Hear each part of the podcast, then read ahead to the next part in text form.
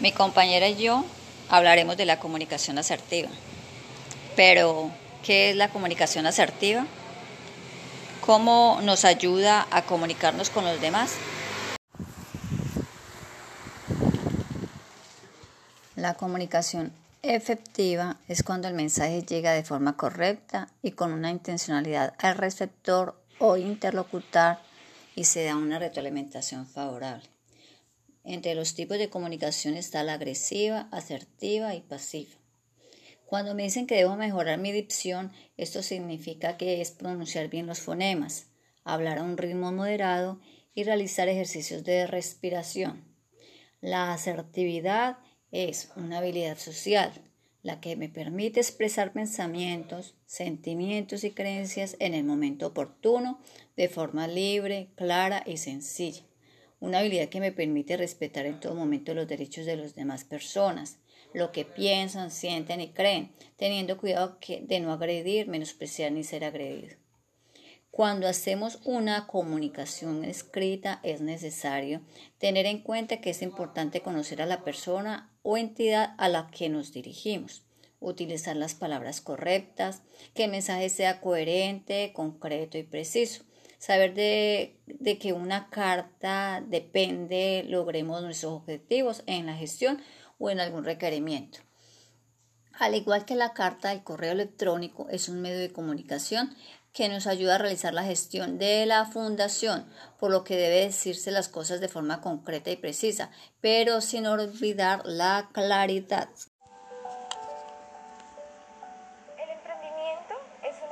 Primeros proyectos que comenzó a impulsar la doctora María Luisa Piraquive hace más de 40 años para el beneficio de poblaciones necesitadas. A partir de su propia experiencia, la doctora María Luisa ha buscado que muchas personas, hombres y mujeres, eh, sean fortalecidos en competencias como el emprendimiento y el desarrollo humano, con el fin que puedan establecer su propio proyecto de vida y lograrlo.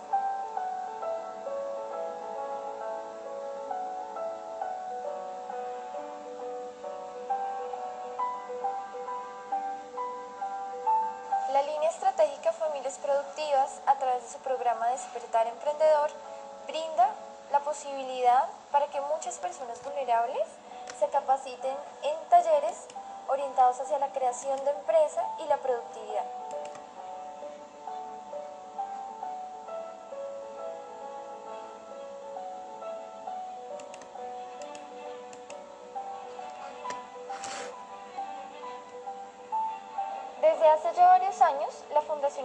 Internacional María Luisa de Moreno y la Universidad de La Salle unieron esfuerzos en un propósito común, cual es eh, beneficiar a poblaciones vulnerables. Cada persona tiene una experiencia diferente que hace que nosotros logremos como el objetivo y les ayudemos como a enfocar más sus sueños y las metas. Eh, me ha gustado mucho esta labor porque día a día se acerca más a las personas se está logrando que las personas nunca dejen a un lado sus sueños. Soy microempresaria, ya tengo eh, cuatro años trabajando con, uniformes. Mi experiencia en el proyecto eh, pues ha sido muy buena porque me permitió romper barreras, romper con muchos miedos. Eh, no, hasta tenía, estaba trabajando sin inscribir la, empresa ante Cámara y Comercio y ya eso me dio como el ánimo, la seguridad de hacerlo. Ya legalicé mi, mi microempresa. Pues realmente nos permitió evidenciar tanto lo empresarial como lo humano. Mi negocio es sobre las gelatinas que están a base de frutas y semillas, son, vienen de diferentes sabores, vienen de colores. Mi experiencia en despertar eh, ha sido muy gratificante porque realmente a tener en cuanto a cómo tratar a las personas, cómo hacer el negocio, cómo tener esa visión, misión para ser una gran empresaria.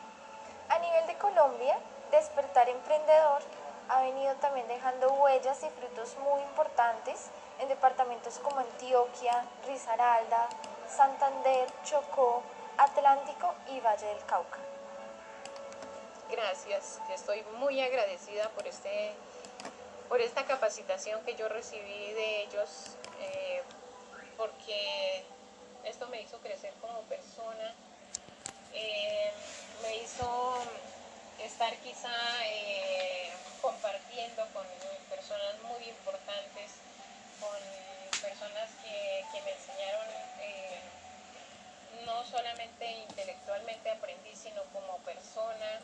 Durante el año 2015, el proyecto Despertar Emprendedor benefició exitosamente a 255 mujeres y hombres de 12 localidades de Bogotá y tres municipios de Cundinamarca. Como resultado, ha nacido y se ha fortalecido diferentes ideas de negocio. Agradecemos inmensamente a la Universidad de La Salle, a las directivas, a la Facultad de Ciencias Administrativas y Contables, por unirse a este trabajo de la Fundación, por unirse a este trabajo de la doctora María Luisa, porque de forma conjunta estamos logrando que muchas familias logren establecer un proyecto productivo, pero no solamente eso, no solamente es que se generen los ingresos, sino que estamos generando cambios muy importantes en estas personas. Muchas gracias a la doctora María Luisa por el apoyo a cada una de las mujeres que han colocado sus sueños y sus aspiraciones en este proyecto que hoy se vuelve una realidad. Les agradezco mucho porque realmente me hicieron despertar otra forma de ver el proyecto y que realmente nos han motivado, eh, han tenido paciencia para nosotros poder eh, empezar a ser unas grandes empresarias.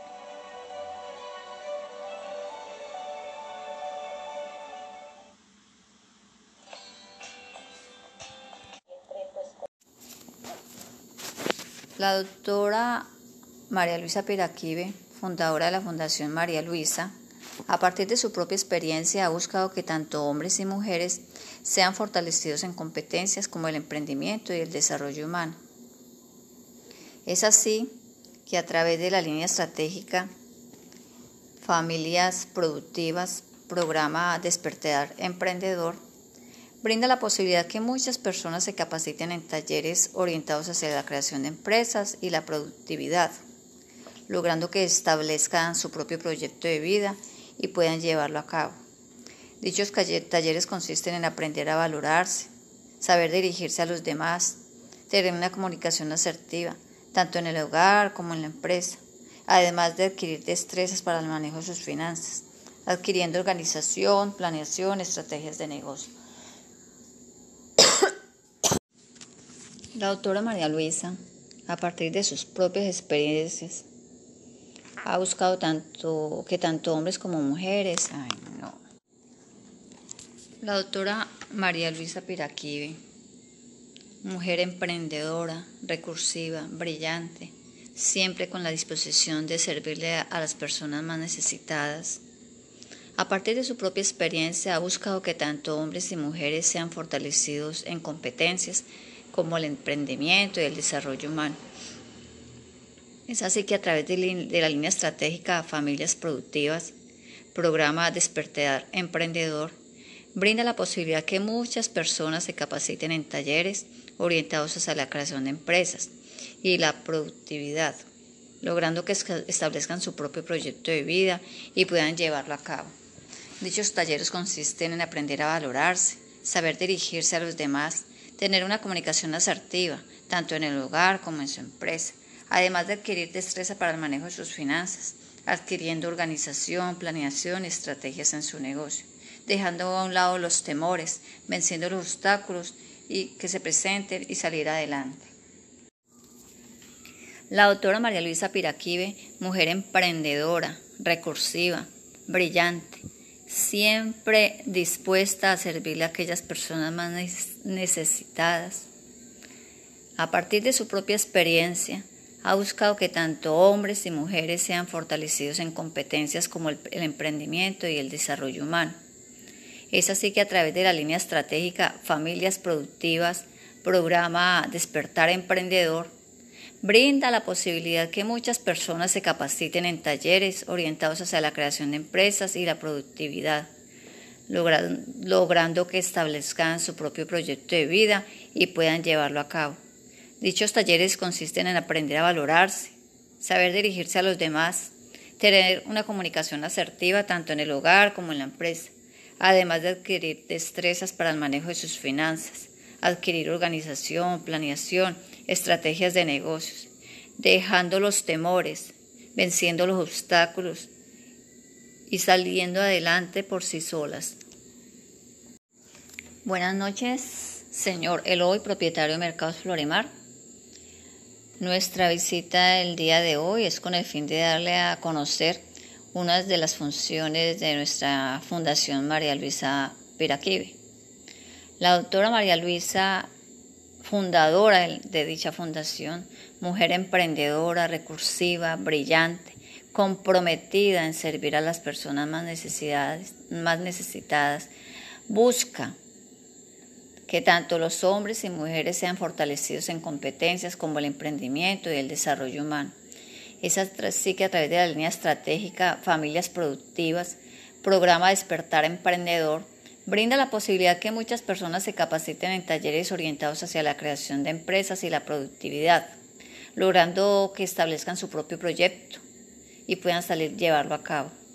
Los talleres consisten en aprender a valorarse, saber dirigirse a los demás, tener una comunicación asertiva tanto en el hogar como en la empresa, además de, además de adquirir destreza en el manejo de sus finanzas, adquiriendo organización, planeación y estrategias de negocios, dejando a un lado los temores, venciendo los obstáculos y sacando adelante aquellas familias que son la razón de ser de cada persona.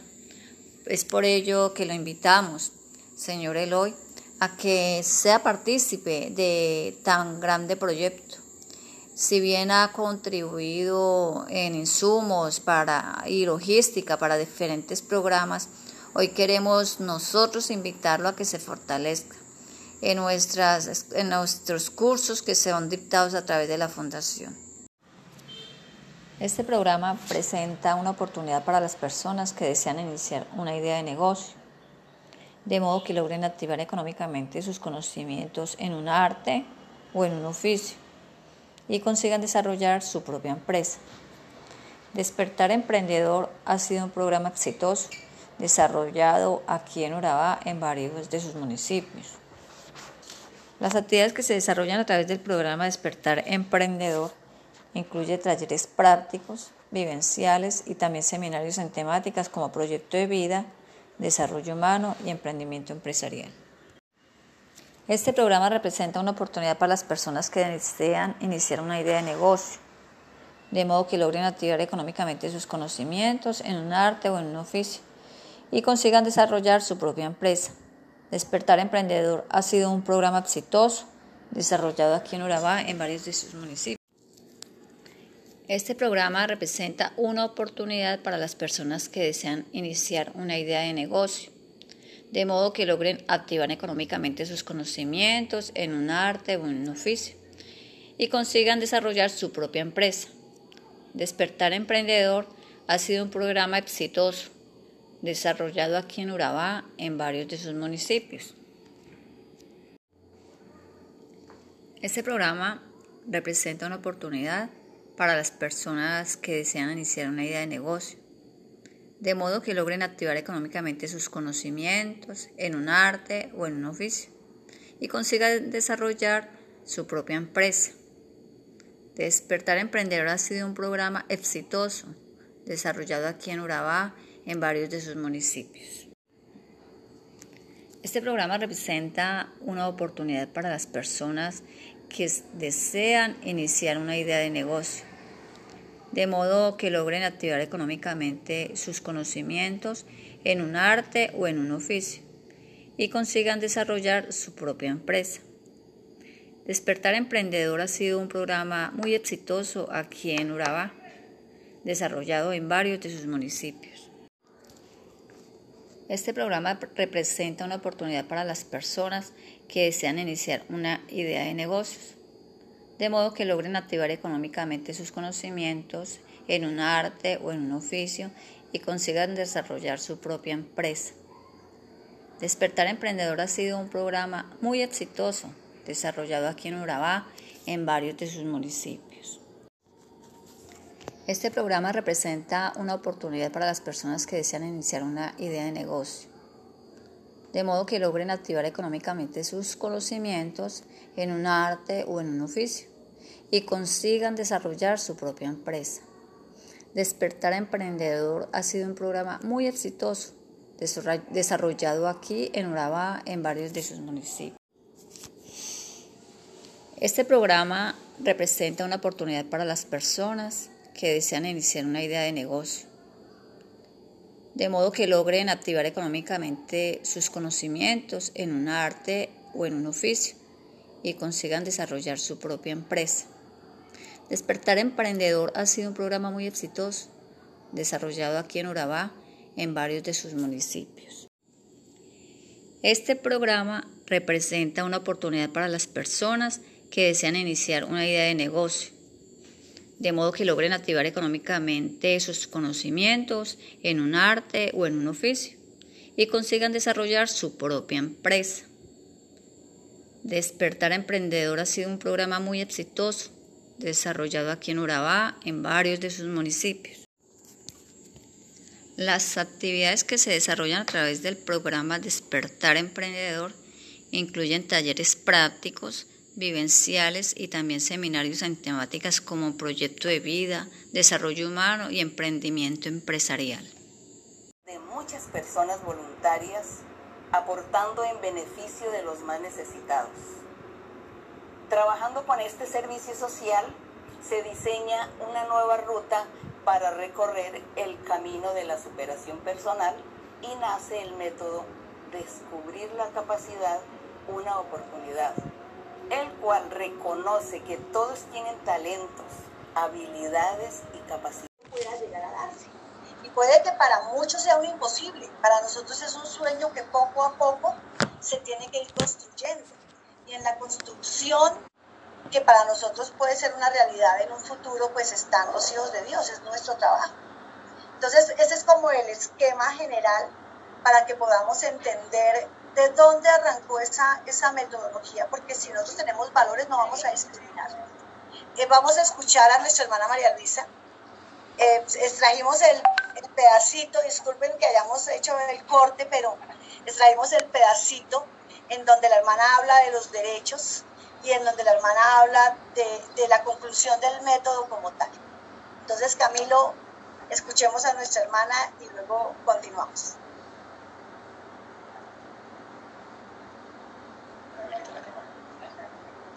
Es hola, hola a todos, buenas tardes. ¿Cómo, cómo me escucho? ¿Cómo escuchamos?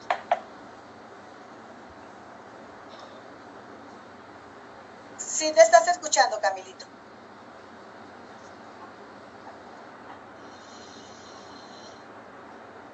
Listo.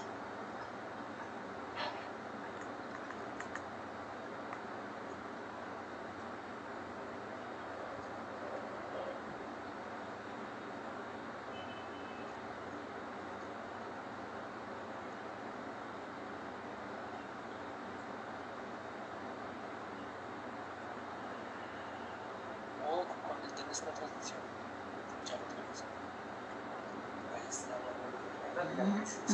Muy buenas tardes, buenos días, tardes a todos. ¿Me escuchan?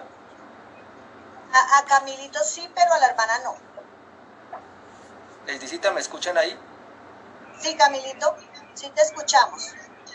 Gracias, señora Magnolia. Es que no sé por qué acá con, no suena audio. Estoy conectado desde la cuenta de Ángel.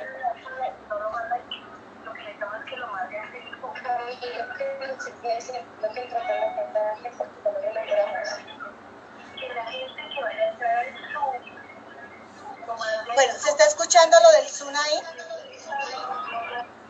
De pronto, eh, miremos, mientras que van a, a, organizar el audio, pues bueno, vamos a ir hablando del método y de pronto vamos a ver al final de, al final de la, de la ponencia cómo todo termina o cómo todo se redondea en lo mismo. No, no sé lo que están hablando. Sí estoy ya, ya estoy en vivo.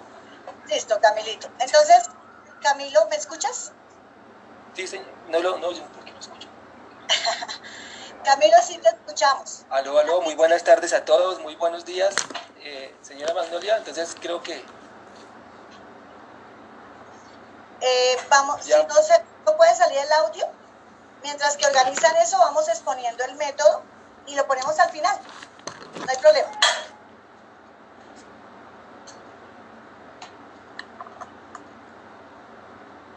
¿Listo, Cami? Bueno, vamos a avanzar la siguiente diapositiva, Camilito. Bueno, entonces acá voy a permitirme hablar y contarle un poco eh, este, esta, esta primera actividad que, que teníamos prevista. Eh, Camilito, Camilito, ¿me escuchas? Estamos acá haciendo un ajuste final de audio. Cami, ¿tú escuchas? ¿Aquí? ¿O Ángel escucha? Hola, hola, hola. Señora, ¿sí se escucha? Ahora sí. Entonces, entonces eh, Camilito, vamos a dejar, mientras que Ángel hace el ajuste del, del audio de la hermana, vamos a avanzar en la ponencia del método y lo ponemos al final.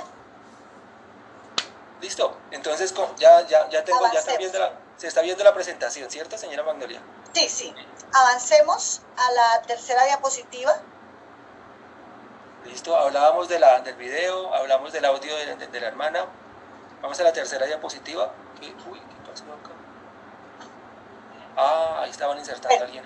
No se preocupen, vamos a, las, a, los elementos de la problemática. Pues hablamos del problema, que el problema de la, que la, la, problemática de la inclusión se da porque hay tres factores que limitan la inclusión, el entorno social, el individuo y la economía.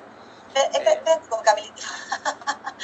No, es que eh, en la anterior diapositiva que no salió el letrero, pues estamos hablando de que el método se llama descubrir la capacidad de una oportunidad eh, ¿Por qué la hermana le puso ese, ese nombre?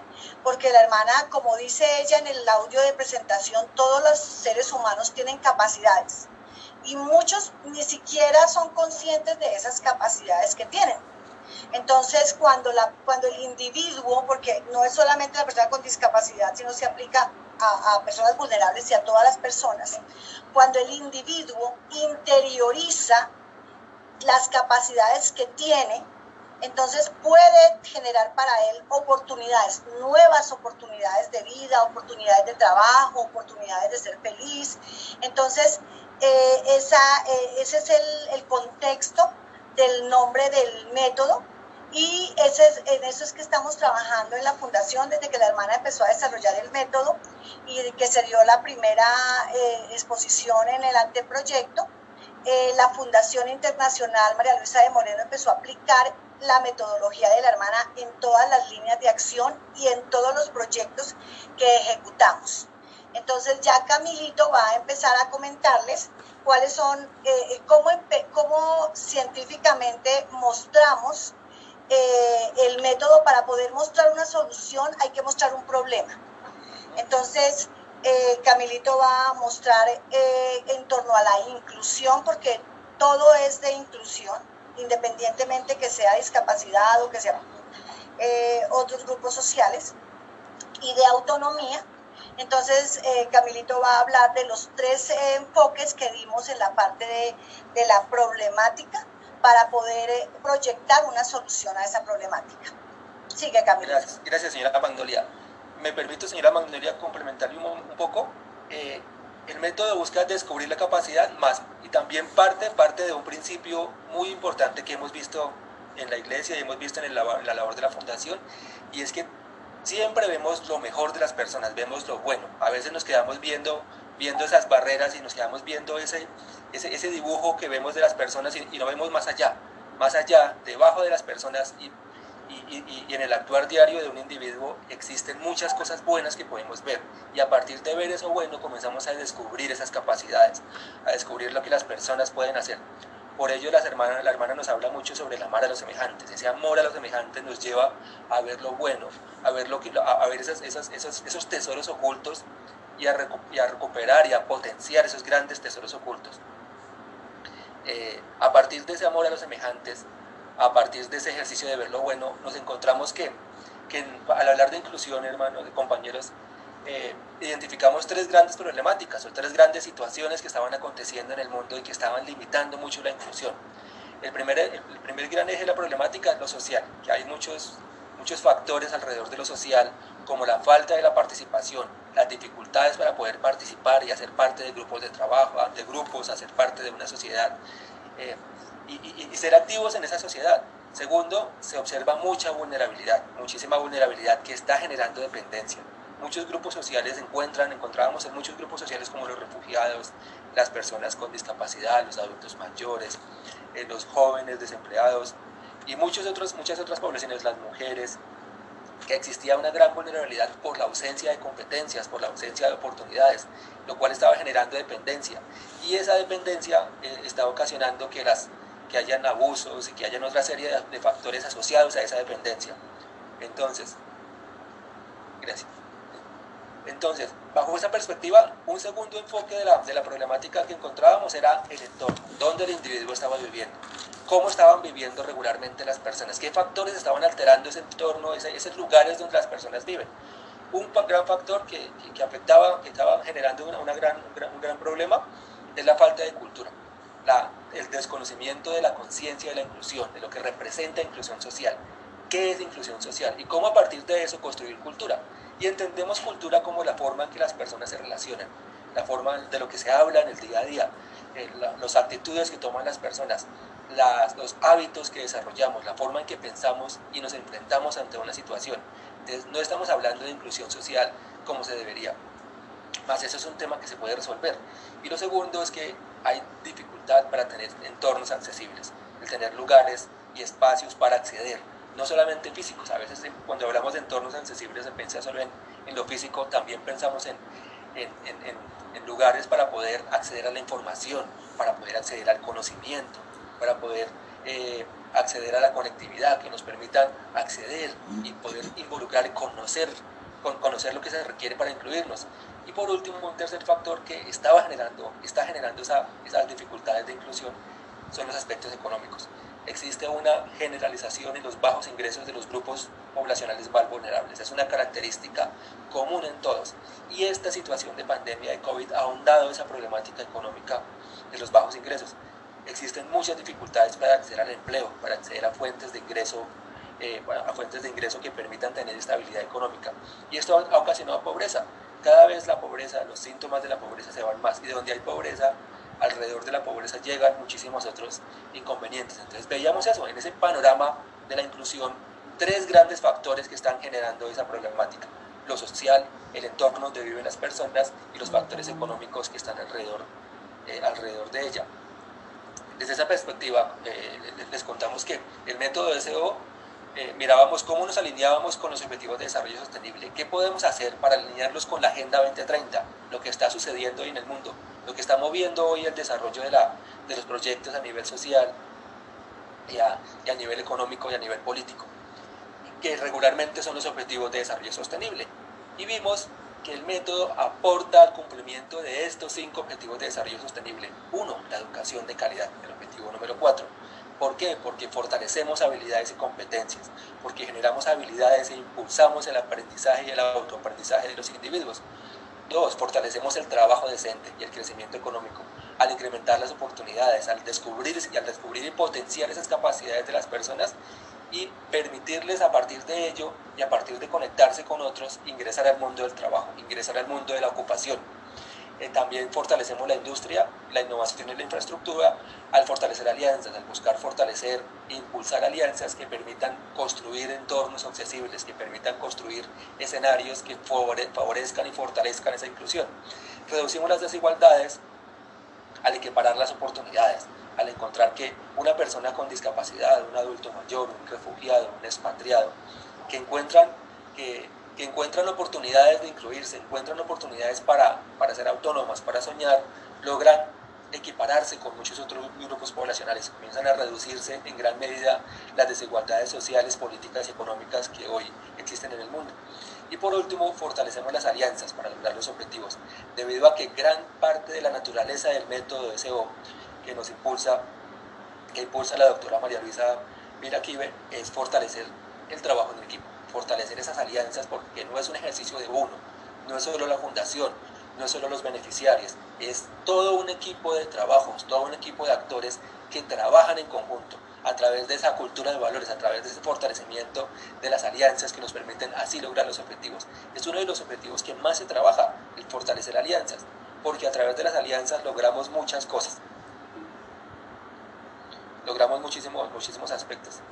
A partir de ello, doctora Magnolia, no sé si su merced nos cuenta sobre, la, cuenta sobre las barreras.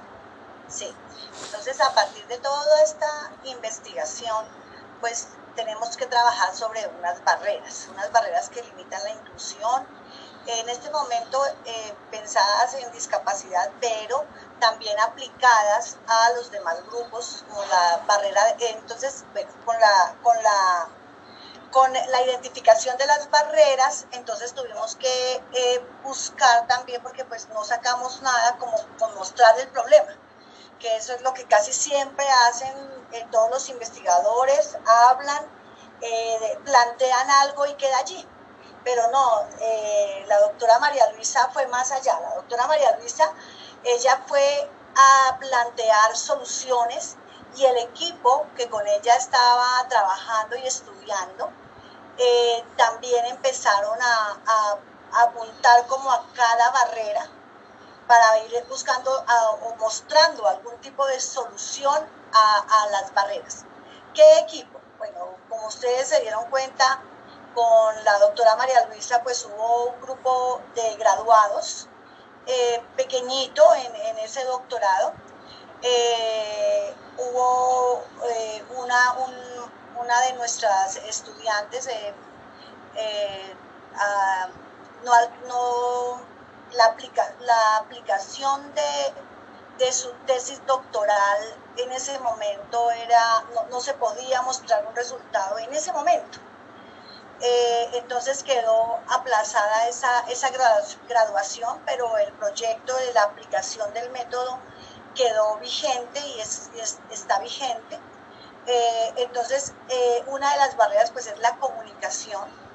Eh, si hablamos nosotros entre, entre nosotros mismos, cuando estamos en medio del hogar, en medio de la familia, muchos malentendidos, muchas dificultades que se dan es porque no nos sabemos comunicar, o porque no dejamos hablar, o porque no, o porque no podemos transmitir correctamente lo que nosotros deseamos decir.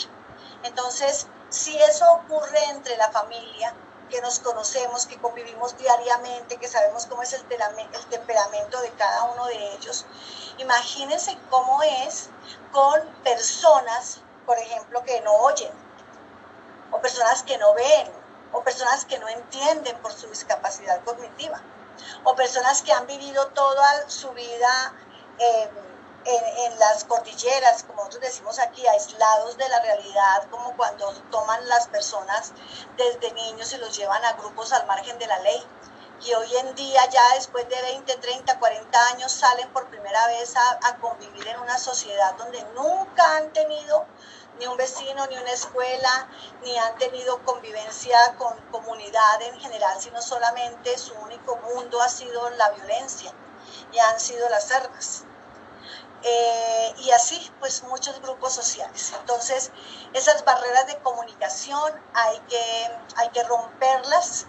Eh, consideramos que una de las más importantes es las barreras de comunicación que se dan con personas con discapacidad y eh, la tecnología, el no acceso a la tecnología es, es gravísimo es gravísimo. Entonces, al final de la presentación de la tesis de nuestra hermana, vamos a, tener a, la doctorante que hizo esta tesis en tres minuticos contándonos acerca de la aplicación del método en, la tesis eh, que apunta a romper la barrera de la, de la comunicación.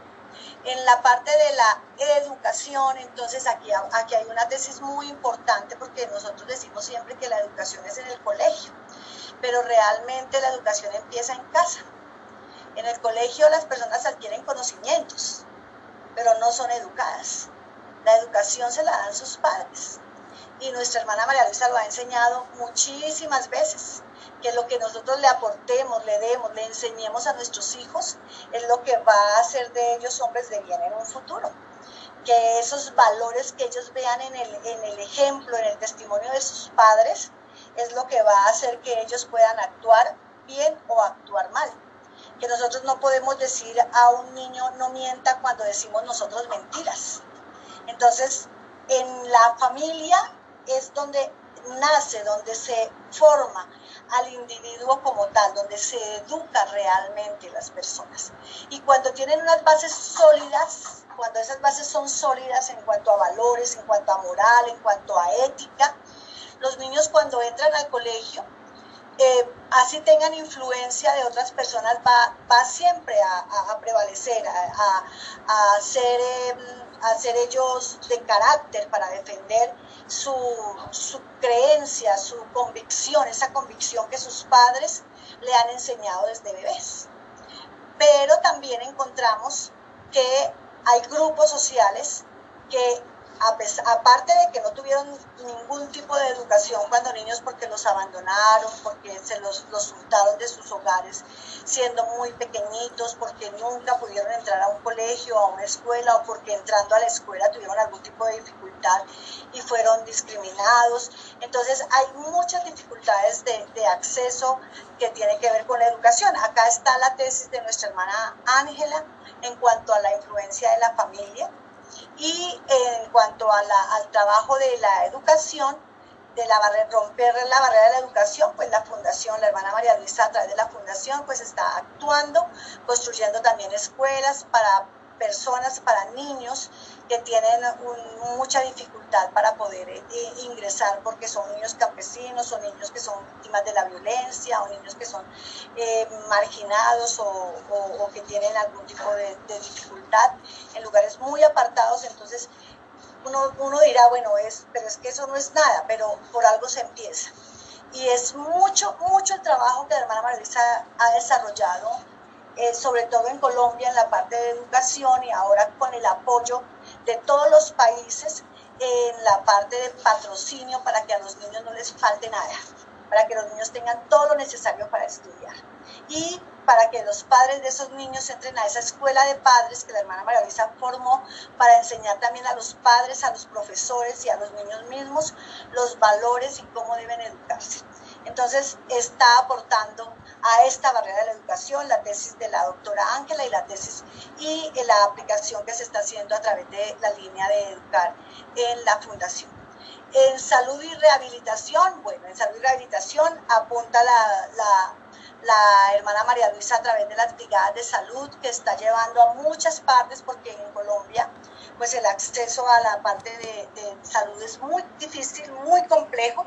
Entonces eh, estamos llevando brigadas de salud a, a, los lugares más apartados de Colombia donde las personas no tienen posibilidad de acceder a un especialista Ahora, bueno, decimos gracias a esta pandemia también se ha abierto una puerta muy importante y es poder tener estas teleconsultas que la fundación empezó a realizar desde, desde hace como unos cinco años estas consultas de telemedicina, por eso tenemos voluntarios médicos en Alemania, en Estados Unidos, en Costa Rica, y pueden ellos en nuestras brigadas atender a través de, de la teleconsulta o la telemedicina. Eh, en accesibilidad, pues también tenemos eh, la, presentación de una eh, de la doctora Nedia, que hizo su aplicación en toda la parte de infraestructuras, de cómo, de cómo debe ser una infraestructura accesible, pero aparte de eso también que contribuya al medio ambiente. entonces, esta, esta tesis aplica a romper esa barrera de la accesibilidad y en la parte de la aceptación social, eh, estamos nosotros trabajando eh, con el doctor César Eduardo en dos tesis muy importantes, una que es aplicada a discapacidad y otra que es aplicada a la parte administrativa y financiera, que también más adelante vamos a hablarle. Y por supuesto, todo lo que hace la fundación a través de todas las jornadas de apoyo, de todas las, líneas de acción, de familias productivas, todo estamos trabajando en la parte de la aceptación social. ¿Por qué? Porque es fundamental, fundamental para todas las personas que haya esa recepción, que seamos receptivos a todo tipo de personas, de todos los estratos sociales, de todo tipo de conocimiento y que no vayan esas barreras culturales donde hay estigmas, en donde a una persona que se ve mal vestida y que está en la calle con harapos de una vez decimos eh, eh, consume drogas o es un eh, indigente o, términos aún peyorativos como desechable, como entonces todas estas son estigmas que se generan en las personas con solo ver a una persona ya le están colocando un vestido y, romper esos estigmas o esos paradigmas es lo más complejo que se que lo más demorado y lo más de, mayor complejo para poder eh, adelantar o trabajar. Sigamos con la siguiente diapositiva. Entonces, ¿cómo vamos a romper esas barreras? Pues vamos a romper las barreras. No sé si Camilito ya tenemos el, audio, por favor verifica con, con Ángel. Eh, romper estas barreras, eh, me parece tan hermosa esta diapositiva que es como el, el resumen de, muchas cosas es a través de tener nosotros un ecosistema de inclusión, esta cultura de valores. Esa cultura de valores tiene que darse sobre el valor más importante de todos, que nosotros aquí le llamamos como un mar, ¿no? Es que es una rueda que tiene que estar rodando y que tiene que estar girando sobre un mar que es el amor, que es el amor, que es como el, el máximo el máximo valor y el más difícil de alcanzar. Para nosotros como hijos de Dios sabemos que es el amor. Para nosotros es saber que no, no, debemos hacer nada, nada indebido, nada.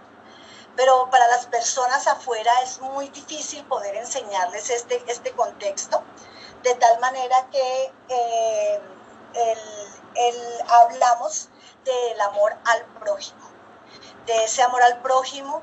¿Por qué? Porque nosotros decimos, listo, nos amamos nosotros, amamos nuestra familia, amamos a los vecinos a los compañeros de trabajo, los amamos profundamente, pero hasta ahí nos llega a nosotros el amor. Nosotros no, no, decimos, no es que yo siento amor por la persona que va caminando allá, no porque es algo que uno dice, no, pero yo no siento. Pero no es ese, ese amor de ir a abrazarlo, no, la hermana lo ha enseñado perfectamente. Es ese amor de dar la mano, de ayudar independientemente si conozco o no conozco a esa persona, de no hacerle daño a nadie, a nadie, porque yo no quiero que me lo hagan a mí. Entonces, para nosotros fue muy hermoso poder escuchar a la, hermana María Luisa cuando habló acerca del amor al prójimo y que si todos nosotros aplicásemos estos valores y tuviésemos ese amor al prójimo, pues podríamos construir esa sociedad perfecta que ella nos decía pues que son las llamadas esas ciudades de, utopía, ¿no? Que son utópicas para, para el mundo. No sé si Camilito, por favor, o Ángel, si ya tienen el audio, lo ponemos. Sí, señora, está acá.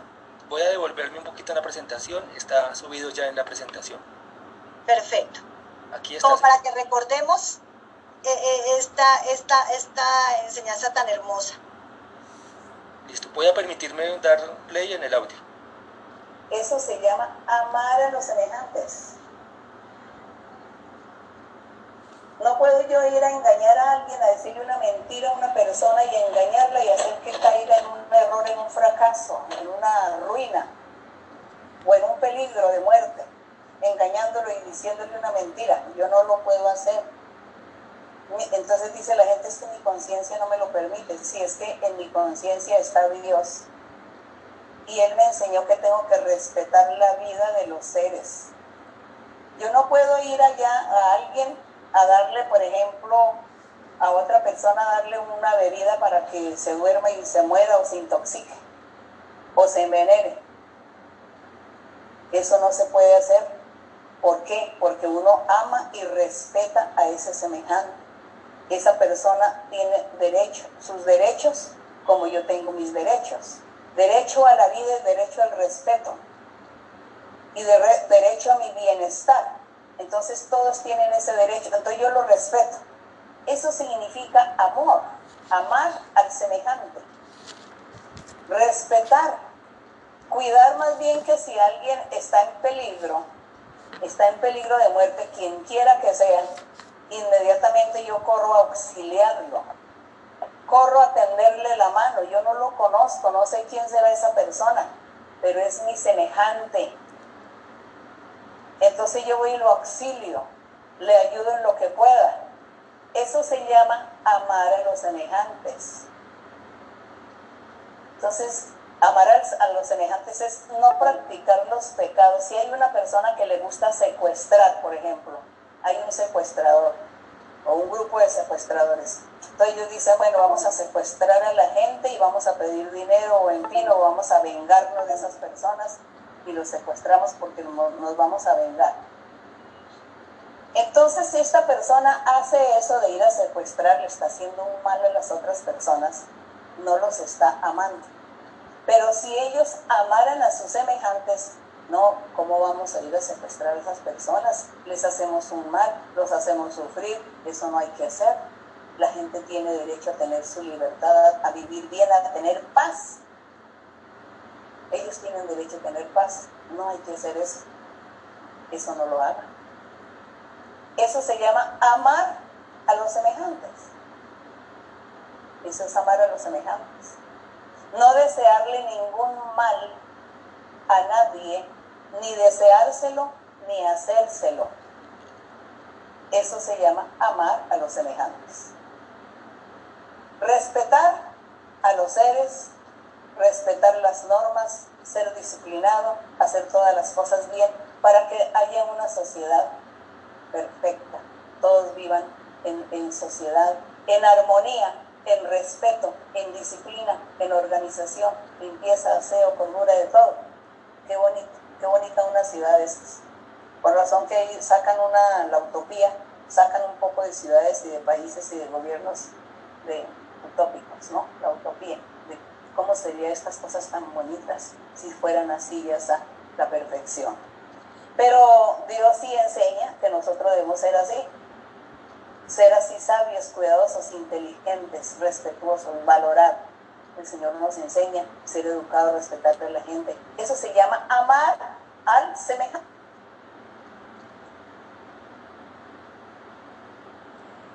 Bueno, estos, estos cinco principios y cinco fases es los que, lo que nos va a ayudar a nosotros a poder dar ese paso a paso. El método no puede aplicarse, digamos, en, la fase 5 de una vez, no, sino que es un camino. Es un camino que tenemos que dar el paso 1 y luego tienes que ir el 2 y luego el 3 para poder llegar a la finalidad, a, lo, a lo que queremos conseguir. Entonces, Camilito, arranca tú con los principios. Bueno, esta, esta diapositiva que vemos, estamos notando cómo interactúan todos los elementos del método. Cinco principios que son como los cinco, las cinco reglas de juego, le podemos llamar así. Para que un método funcione no solo te debe decir qué debes hacer, y es qué debes tener en cuenta, cuáles son las reglas de juego que están alrededor de la inclusión. Y ahí sí el paso a paso para lograr esa inclusión. En las reglas de juego vemos que la primera gran regla de juego para lograr esta inclusión es la, la construcción de una cultura inclusiva, como les hablábamos hace rato, la construcción de esa cultura de valores. Y lograr esa cultura de valores, hemos visto que el hermano nos ha enseñado... Si quieres, eh, Camilito, eh, antes de profundizar en cada uno, demos el general y luego vas pasando diapositivas cada una de los principios. Tenemos una diapositiva por principio. Así es, eh, doctora Magnolia, sí señora. Es bueno, tenemos cinco principios, la construcción de una cultura inclusiva. Un segundo principio que es la participación coordinada y permanente de los actores. Un tercer principio que es la búsqueda de ese desarrollo local a largo plazo. Un cuarto principio, qué importante es hacer las cosas en orden, sufrir las etapas y siempre buscar superar los retos.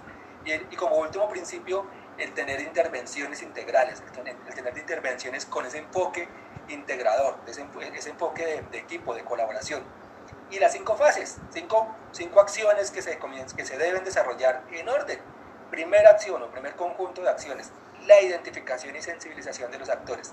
Segunda, la caracterización, entenderlos, entender no solo lo que pueden ofrecer, sino también lo que otros pueden ofrecer, cuál es la demanda, cuáles son las oportunidades que hay.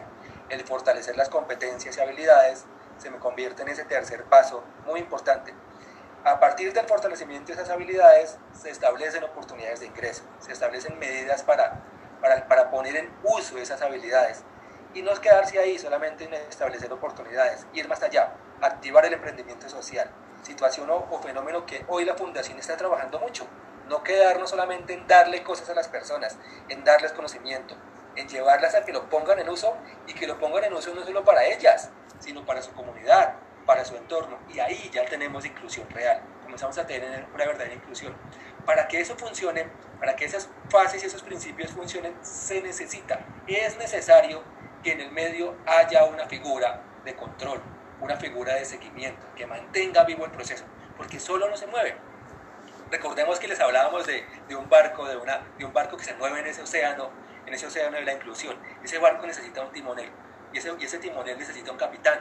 Se necesita que esté al frente, estar al frente de, de que, de, que el método y el barco vaya por el camino que debe ir. Y es ahí donde aparece una figura que llamamos el mediador de participación.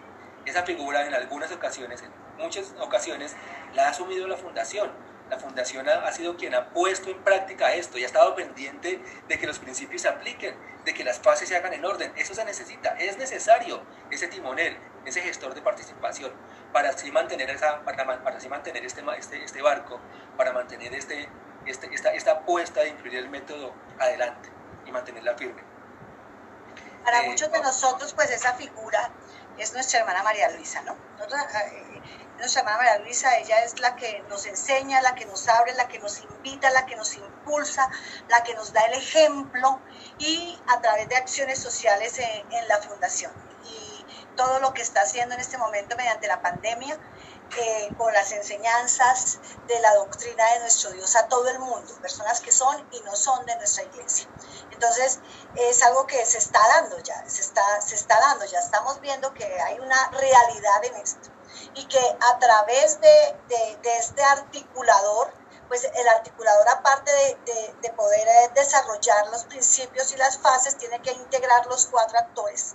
Y los debe integrar de forma permanente y los debe integrar de forma coordinada para que todo funcione correctamente y supla unas etapas. Unas etapas que son la aceptación, la pertenencia y el reconocimiento, que es lo que nos va a ayudar a generarnos e, esa, esa estructura de confianza, equidad y justicia a lo que apunta el método como tal.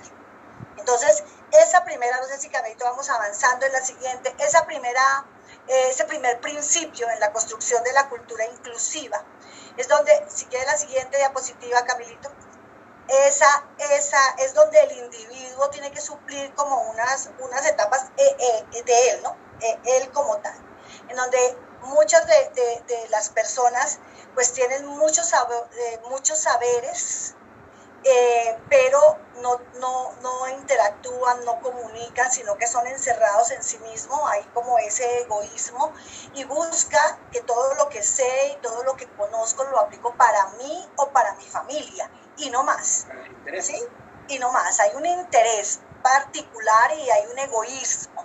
Entonces, Aquí ya tiene que empezar a, funcionar los valores para que la persona empiece a ser generoso, empiece a dar de lo que tiene a los demás. Y cuando se empieza a hacer esto, entonces empezamos a encontrar un ecosistema de individuos que se pueden relacionar entre sí, eh, que pueden intercambiar saberes y cultura, pero aún siguen encerrados en sí mismos, o sea, sin, sin tener una coexistencia real entre ellos sino casi que por obligación social, casi que por obligación laboral se da, pero no hay una verdadera coexistencia de los individuos como tal en la aceptación de cada uno como es, ¿no? Eh, eh, viene la siguiente fase, bueno, la primera es la, la que manejamos nosotros como interculturalidad, la multiculturalidad y la pluriculturalidad, en donde ya los individuos como tal coexisten eh, en ese mismo entorno y se relacionan entre sí. Y se relacionan entre sí. Entonces es muy importante que cuando hay esa, esa, esa coexistencia, entonces los actores y las etapas se hayan suplido en todos los individuos para que todos ya estén pensando de una misma manera y yendo hacia una misma etapa conseguir como el triunfo, como la copa que ven allí, que es como el premio, que qué nos va a llegar a, a qué nos va a llevar todo esto, a fomentar esa cultura de inclusión, porque vamos a tener la reconstrucción de los códigos sociales. Cuando haya esa reconstrucción de los códigos sociales, podemos decir que vamos a llegar a esa sociedad perfecta, a esa ciudad utópica, como dice nuestra hermana María Luisa, pero aquí estamos hablando de, de un todo, ¿no? De un todo, de no, no solamente una ciudad física, eh, de un lugar establecido, sino de todos los ciudadanos de bien alrededor del mundo que empiezan a unir sus manos para fomentar esta cultura de inclusión y así vamos a, a conseguir esa reconstrucción de los códigos sociales. Vemos, veamos la siguiente, Camilito, donde vamos a ver la participación de los actores. ¿Cuáles son los actores? Bueno, aquí hablamos de los individuos como tal. Este individuo puede ser una persona con discapacidad, este individuo puede ser una madre cabeza de familia, este individuo puede ser una víctima de la violencia, puede ser un inmigrante, puede ser un desplazado. Entonces, es, lo manejamos normalmente con personas vulnerables. ¿Por qué vulnerables? Porque los derechos de ellos son los que son más vulnerados a nivel mundial. Entonces, está el individuo como tal. O sea, si, si las personas empiezan a trabajar por ellos como se hace actualmente, pero ellos no tienen participación, no van a funcionar las acciones. No van a funcionar las acciones. Entonces, tiene que estar la participación del individuo, tiene que estar la participación de la familia y de la comunidad del entorno de ese individuo, donde tenemos que todos tener ese, ese misma, esa misma convicción de que todos tenemos que aportar, que todos tenemos que dar, que todos tenemos que comprometernos. ¿Recuerdan el articulador? El articulador que en muchos momentos es la fundación, es la hermana a través de la fundación. Bueno, es, es, esa, es esa ONG o también son las universidades o, son las escuelas o son las empresas o son eh, los cooperantes que tenemos. En realidad la sociedad civil, cualquier persona o cualquier ente o cualquier institución civil puede eh, eh, o debe estar allí vinculado, porque no podemos nosotros decirle a las personas que van a tener derecho al trabajo y las empresas, no las vamos a vincular para que les abran los puestos de trabajo. Entonces tienen que estar todos allí vinculados. Y por supuesto el gobierno o el Estado, porque nosotros no podemos crear leyes. No podemos nosotros, bueno, las podemos hacer, pero los que, los, los que las van a dar, las van a avalar y las van a ejecutar, pues es el Estado, es el gobierno.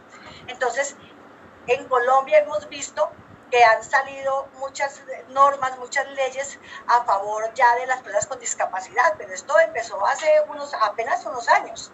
Entonces, por eso decimos que nuestra hermana María fue el motor acá en Colombia, que, que dinamizó eh, y visibilizó a las personas con discapacidad y empezó eh, Dios a actuar en todas estas personas para poder darles a ellos un espacio, para poder darles a ellos una voz. Pero todo esto tiene que ser con una visión a largo plazo. Esto no se consigue en un mes, ni en un año, ni en dos, ni en cinco, ni en diez. Pero hay que empezar y hay que empezar a trabajar de esta forma coordinada entre todos y permanente. O sea que esto no se acaba. Esto, este, este método no tiene fin. E, es de, de, forma permanente, permanente. Porque el que hoy está, está siendo ese individuo que está siendo vulnerado, mañana puede ser esa sociedad civil que ya tiene derechos, que ya trabaja, que ya aporta en impuestos, pero su obligación es ayudar a otros. Entonces siempre va a funcionar. Esta es una rueda que nunca va a parar. Siga Camilito con la siguiente. Listo, doctora Magnolia. Entonces, este, este tercer principio que busca, que, que es necesario, esa tercera regla de juego para ese ecosistema de inclusión, es el suplir las etapas tres etapas que, que, debe suplir la persona, que debe suplir el individuo para lograr esta inclusión. Primero, aceptarse, aceptarse quién es. Y no solo aceptarse, cuando hablamos de aceptarse, no es, ay, pobrecito, ¿cómo soy yo lo que tengo? Pobrecita mi dificultad. No. ¿Qué tengo? ¿Qué puedo ofrecer? ¿Cuáles son mis habilidades? ¿Qué tengo hoy en día para ofrecer? Y no solo que se acepte él, que también su familia lo acepte, acepte la condición. Porque a veces nos da pena hablar de, hablar de vulnerabilidad, nos da pena hablar de, tenemos cinco minutos, Camilito. Corramos. Nos da pena hablar de, hablar de eso, entonces lograr que las demás lo acepten. Y al aceptarse, el individuo comienza a trabajar y a hacer cosas y a, y a, a tomar acción. hace parte de una, de una, de una sociedad, hace parte de un sistema, hace parte de una escuela, de una familia. Y al poner en práctica los valores, al poner en práctica los aprendizajes, hace cosas, desarrolla acciones que, que logran este reconocimiento. Tres etapas que se deben suplir para esta inclusión. Esta inclusión, esta inclusión no se da si no existe un enfoque integrador. Ese es el último gran principio que mueve la inclusión, ese enfoque integrador, donde se integren los elementos necesarios para, para dar esa inclusión.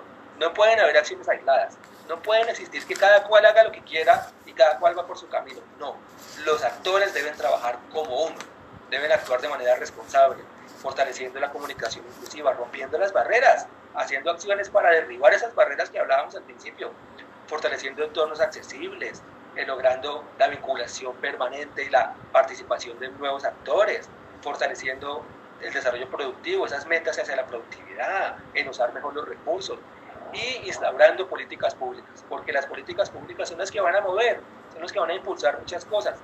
¿Y que se fortalece en ese entorno, en ese enfoque integrador? Eh, lograr tener un entorno de inclusión, que haya infraestructuras, que haya información, que haya flujo de conocimiento, que las personas sean partícipes, que el centro sea la persona eh, y que el marco sean las oportunidades, que el marco sea siempre la, la búsqueda de esas nuevas oportunidades como dice el método, ¿no? Descubrir la capacidad, una oportunidad. Entonces, esas oportunidades no solamente las debe buscar el individuo, sino también todos los actores como tal. Ya supliendo esas etapas de aceptación, pertenencia y reconocimiento que lamentablemente pues no podemos profundizar, pero vamos a nombrar eh, esas cinco fases que son muy importantes es cuando, cuando nosotros identificamos y sensibilizamos los actores en cada actividad o cada proyecto que ustedes vayan a ejecutar, hay que hacer esa, esa identificación de los actores y el primer paso para poder llegar a ellos es la sensibilización, dependiendo del grupo social que estén trabajando la caracterización de la oferta y la demanda de lo que estemos haciendo, de lo que estemos buscando o para lo que estemos trabajando, el fortalecer las habilidades y las competencias en el individuo de acuerdo al proyecto que nosotros estemos ejecutando, en la persona, el establecer esas oportunidades de ingreso, sean con empresas, con instituciones, de acuerdo al proyecto que cada, que cada, que se esté ejecutando en ese momento y poder activar al final de todo este proceso el emprendimiento social para el cambio. Esta es la finalidad de todo. Entonces, si quieres avancemos hasta esta última diapositiva, la número 5, Camilito, porque no podemos entrar a cada una de ellos, pero vamos a la 5, en donde, ¿por qué esta es tan importante? Porque cuando yo ya he recibido, cuando a mí ya me han dado la mano, cuando yo ya he tenido esta oportunidad, mi mano siempre va a estar extendida para ayudar a otros, siempre. Y eso es lo que, lo que Dios quiere y lo que la hermana nos enseña siempre a todos nosotros. Ese amar a, a, los demás más que a nosotros mismos. En este momento hayamos nosotros recibido sí o no un apoyo o una ayuda, Dios siempre estaba con nosotros. Él ha sido nuestra ayudadera, Él ha sido nuestra mano, Él ha sido nuestro camino. Y nuestra hermana es esa lámpara que alumbra ese camino por el que nosotros estamos andando. Por eso estamos andando seguros, firmes, que vamos hacia un fin, hacia, hacia una meta perfecta y plena. Pero no podemos pasar por la vida pensando que mi actividad, mi trabajo es solamente salvar mi alma. No, no, tenemos una tarea muy, muy importante y es ayudar a muchas personas a conocer a Dios. Como no podemos hablar directamente de doctrina en estos, en estos entornos, pues hablamos de valores y así es como vamos acercándonos a las personas, a los individuos y así es como ellos van llegando a conocer de Dios. Entonces, eh, este es un paréntesis que hago como para que de pronto no, no nos no nos olvidemos de que todo el enfoque y que todas las bases de todo lo que se enseña en la, en la fundación es doctrina y que todo lo que vamos a hacer es para ganar almas para el reino de los cielos. Entonces, este emprendimiento social es lo que nos hace poder tener una interacción permanente con otras personas ayudándoles, ayudándoles nosotros como personas en la medida de nuestras capacidades, pero ayudándoles a encontrar ese guía que les va, les va a dar la verdadera ayuda que les va a, permitir conseguir y alcanzar realmente la felicidad. Vamos a la siguiente diapositiva, Camilito, creo que nos quedan como dos minutos. Eh, este método, entonces ustedes vieron el día 3 la aplicación a, una, a una tesis que fue la tesis desarrollada a discapacidad el modelo de aplicación de la tesis de, discapacidad, pero también pues la doctora eh, Ángela tiene la tesis de familia aplicada en la barrera que les expliqué.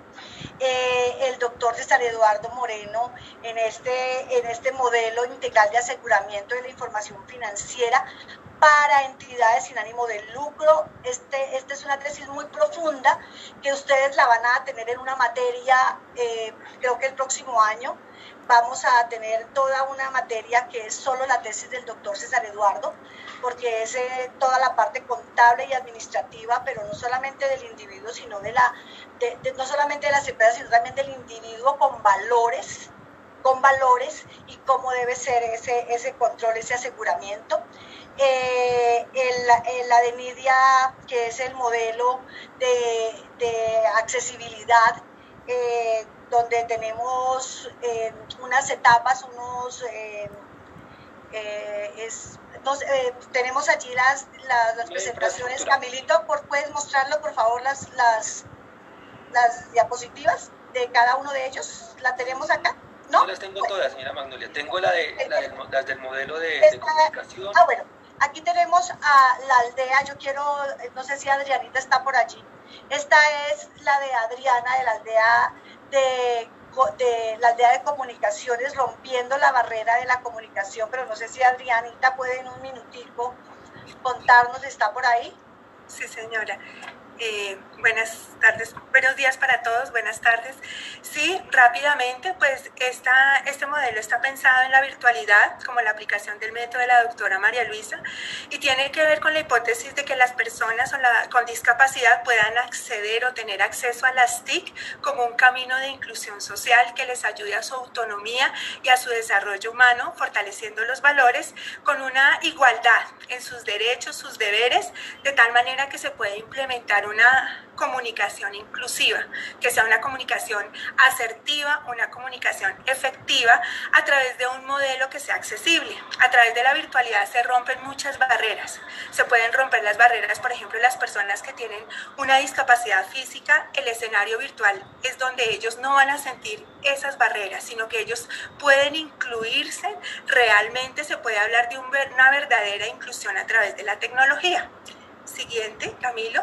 Entonces, para eso nosotros pues tomamos tomamos como algunos conceptos, yo no los voy a enumerar así rápidamente, que tienen que ver cómo en la tecnología podemos tener estos conceptos, pero pensados desde, desde el ser humano, desde la accesibilidad, la usabilidad y la ergonomía. Son tres conceptos que permiten la parte de la inclusión social y también con algunos componentes, digamos, comunicativos, viendo la comunicación como una herramienta de humanización, una herramienta para que nosotros podamos llegar a todas las personas, para que ese conocimiento pueda llegar a las personas, esos valores puedan llegar a las personas y donde puedan interactuar los cuatro actores del método de la doctora María Luisa, que son los ciudadanos, las, eh, la sociedad civil, el Estado y las organizaciones. Y la siguiente, para eso nosotros tenemos como la tecnología al servicio de los demás. Acá pues está la parte conceptual, pero rápidamente la idea es de que estos conceptos y que dentro del diseño que se hizo de manera circular puedan haber unas zonas comunes donde puedan interactuar todas las personas, pero también hay unas zonas diferenciales que tienen que ver de acuerdo al tipo de población de acuerdo al tipo de discapacidad, cómo en esas zonas diferenciales las personas pueden eh, interactuar y podemos comunicarlos con ellas de una manera acertada y también unas zonas mixtas donde también se piensa en las familias y los cuidadores para que esas barreras comunicativas se puedan romper.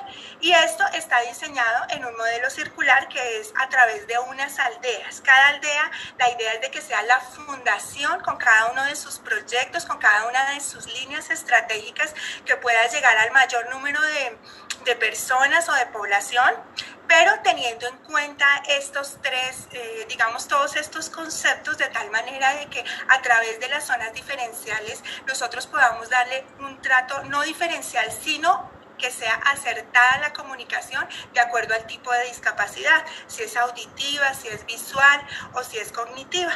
Básicamente ese es un resumen así súper pequeño de lo que es la aldea y es un modelo circular tomando un concepto porque aquí se habla de la ciudad digital y la, y la ciudad digital tiene muchos mucho, digamos, como muchas cosas. La idea es de que sea algo accesible, simple, sencillo, donde las personas puedan acceder, puedan tener todos los beneficios que ofrece la doctora María Luisa a través de la fundación en una plataforma virtual. Gracias, Adrianita. Bueno, eh, lamentablemente Camilito vaya pasando, están las otras tesis. Quisimos que Adriana fuese así ella misma la que pudiese explicarles, pero Ángel les va a dejar acá en el chat los links de la sustentación de las otras tesis. Se me ocurre a mí porque no vamos a tener tiempo de, poder verlas. Eh, para que ustedes pues puedan conocer las otras cuatro aplicaciones de, de la tesis de la doctora María Luisa. Así, abuelo de pájaro, eh, disculpen la, eh, el término, pero eh, pues para nosotros fue de muchísima alegría poder enseñarles el trabajo. No, no, podemos profundizar en el modelo de inclusión social y productiva para, personas con discapacidad, pero en la, en la sustentación de pronto van a poder eh, eh, escuchar un poquito acerca de, él, lo mismo que la sustentación del doctor César y de la doctora Ángela y de la doctora Nidia. Eh, Camilito, yo creo que nos despedimos. exactamente un minuto para las, para las 11 de la mañana. Eh, muchísimas gracias eh, a todos, gracias por esos mensajes tan lindos. Eh, me dijeron que cuando empezamos la clase ya Zoom colapsó, tenemos capacidad hasta mil personas, ya tenemos cerca de 700 personas en YouTube. Entonces, gracias, esperamos que haya sido de, mucha edificación para todos. Muchas gracias para todos, gracias por darnos esta oportunidad de contarles los avances del trabajo de la doctora María Luisa. Y estamos acá para este programa representa una oportunidad para las personas que desean una idea de negocio, de modo que logren activar económicamente sus conocimientos en un arte o en un oficio y consigan desarrollar su propia empresa. Despertar Emprendedor ha sido un programa muy exitoso, desarrollado aquí en Urabá, en varios de sus municipios. Este programa representa una oportunidad para las personas que desean iniciar una idea de negocio, de modo que logren activar económicamente sus conocimientos en un arte o en un oficio y consigan desarrollar su propia empresa. Despertar Emprendedor ha sido un programa muy exitoso, desarrollado aquí en Urabá, en varios de sus municipios. Las actividades que se desarrollan a través del programa Despertar Emprendedor Incluyen talleres prácticos, vivenciales y también seminarios en temáticas como proyecto de vida, desarrollo humano y emprendimiento empresarial. Este programa representa una oportunidad para las personas que desean iniciar una idea de negocio, de modo que logren activar económicamente sus conocimientos en un arte o en un oficio y consigan desarrollar su propia empresa. Despertar Emprendedor ha sido un programa muy exitoso, desarrollado aquí en Urabá, en varios de sus municipios.